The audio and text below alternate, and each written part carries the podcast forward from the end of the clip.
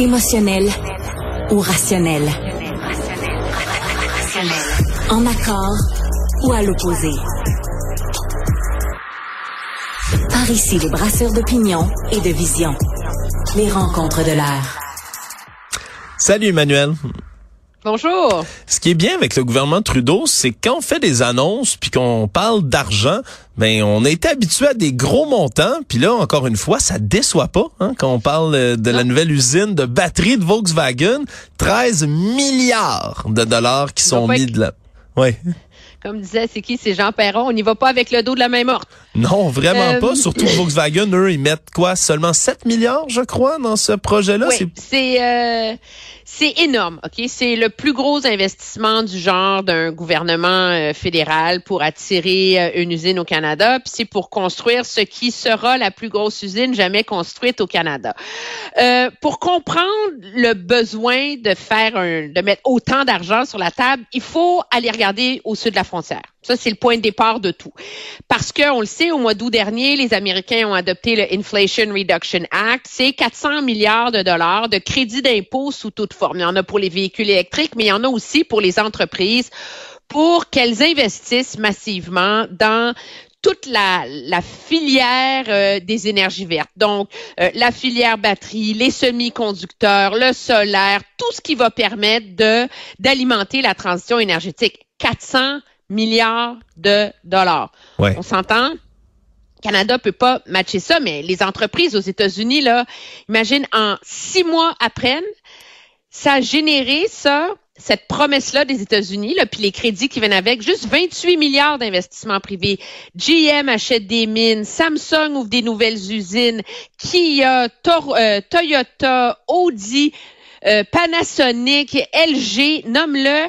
Alors là, le Canada, il peut pas perdre cette course-là. Il peut pas dire, ah, ben nous, on n'a pas d'argent, on va rien faire. Alors le gouvernement, ce qu'il a décidé, c'est qu'il allait choisir quelques projets sur lesquels il allait jouer cette surenchère-là. Hmm. Et le projet de Volkswagen est celui qui a été retenu.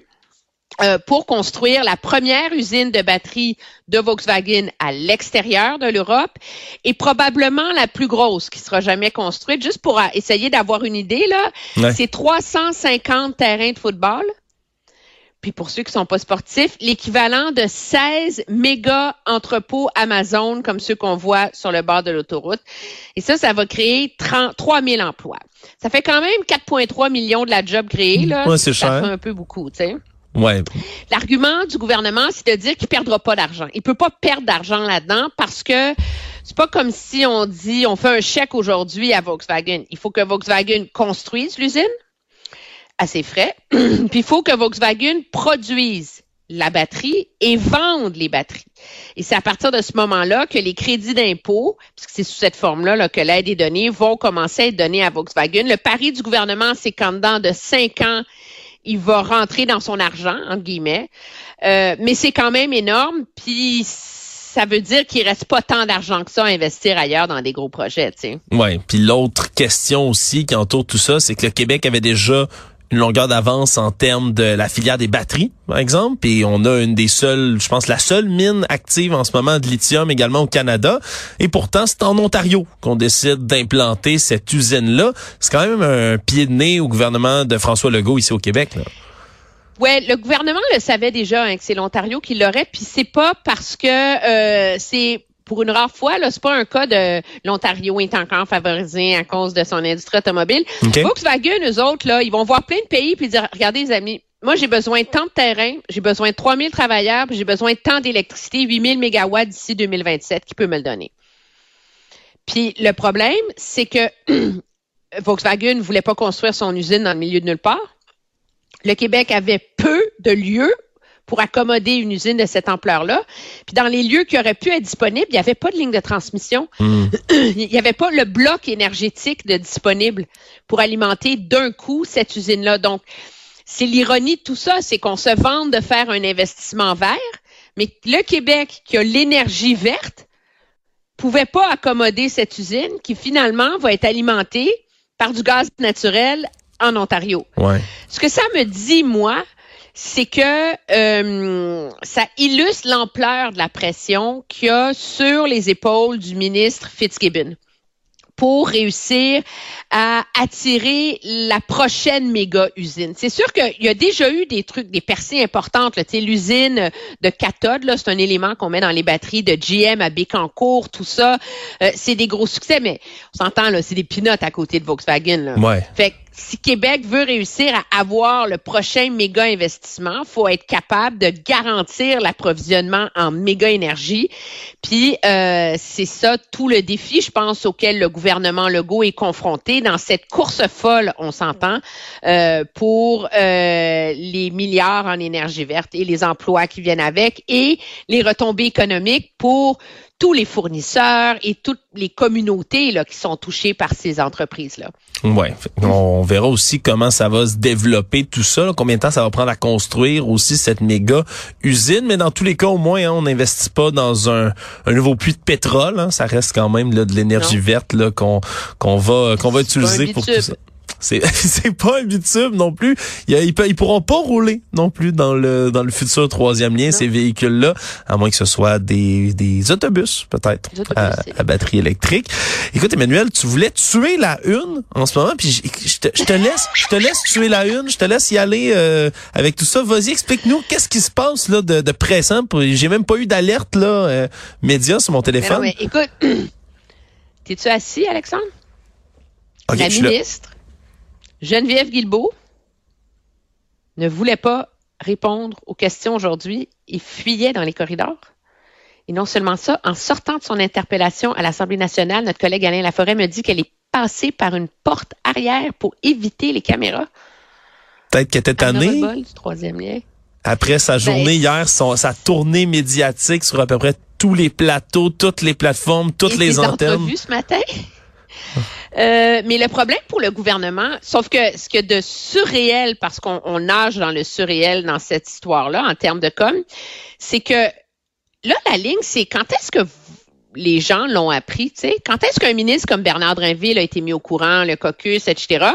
Et on sait en coulisses, là, que les ministres comme Bernard Drinville ont été informés lundi, que le caucus a été informé mardi matin, mais ça n'empêche pas Mme Guilbeault de dire que c'est, et je la cite, une décision de groupe. Ah!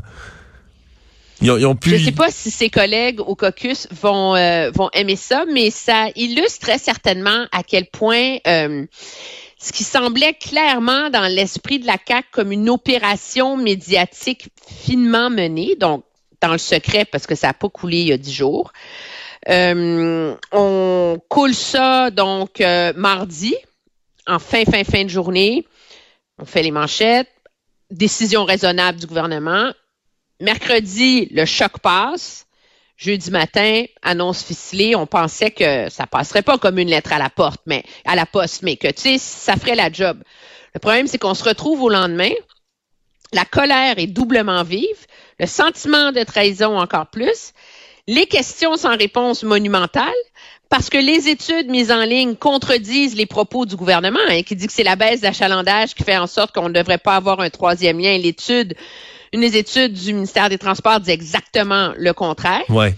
Euh, et donc là, on se ramasse avec un gâchis total. Je pense que le gouvernement fait le pari que l'eau va finir par couler sous les ponts, euh, pour utiliser un mauvais jeu de mots. Ce qui est surprenant, c'est que on n'ait pas rien eu de plus tangible à mettre euh, sur la table. Et moi, je pense que la chose qui aurait permis de calmer la grogne, c'est surtout que Éric Kerr démissionne.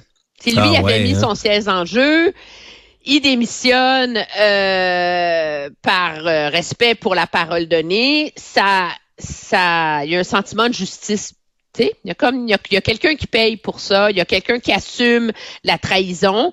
Alors que là, euh, c'est tout le contraire. Puis moi, je me demande jusqu'où est-ce que le ministère, qui est déjà un peu un canard boiteux à cause de sa performance avec ce qui est arrivé à la SAC, euh, va pas davantage plomber euh, la crédibilité du gouvernement dans ce dossier-là. Ce qui est clair, c'est que, je sais pas si tu sais, mais il y a une pétition qui a été lancée. Moi, j'ai vu euh, ça hier.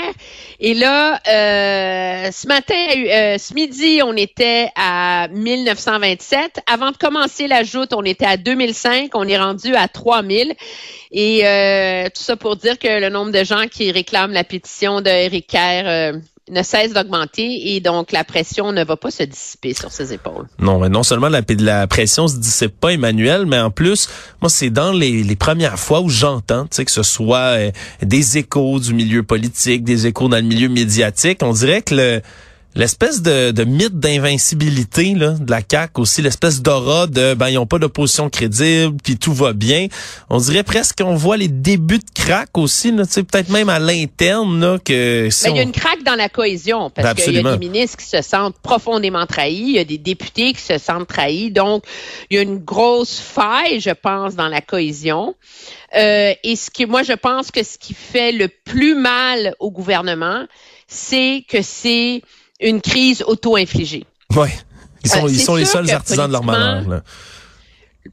ils sont les artisans de leur malheur à avoir défendu bec et ongle un projet qui n'était pas crédible, à s'être attaché à l'idée d'un tunnel qui est ce qu'il y a de plus coûteux. Puis, euh, ils n'ont pas saisi l'opportunité qu'offrait la pandémie pour, tu sais, commencer à tempérer un peu leurs ardeurs, tu sais. Et, euh, et euh, au contraire, en campagne électorale, ils en ont remis et remis et remis. Alors, euh, on a hâte de voir ce que ça va donner, mais c'est sûr que la semaine a été longue et qu'ils ont tous besoin d'une pause en fin de semaine. Oui, ils ont tous hâte d'aller profiter de la belle journée de samedi qui s'en vient. Emmanuel? Sans trop aller se promener dans leur comté, tu sais. Ils sont mieux d'aller en forêt. Ouais, ils sont mieux d'aller prendre des petites vacances au chalet. Je pense que c'est mieux, euh, c'est mieux pour tout le monde. Emmanuel, merci beaucoup pour la belle semaine. C'est un plaisir d'avoir pu converser avec toi. Au revoir. On se reparle lundi avec Mario. Salut. OK, au revoir. À lundi.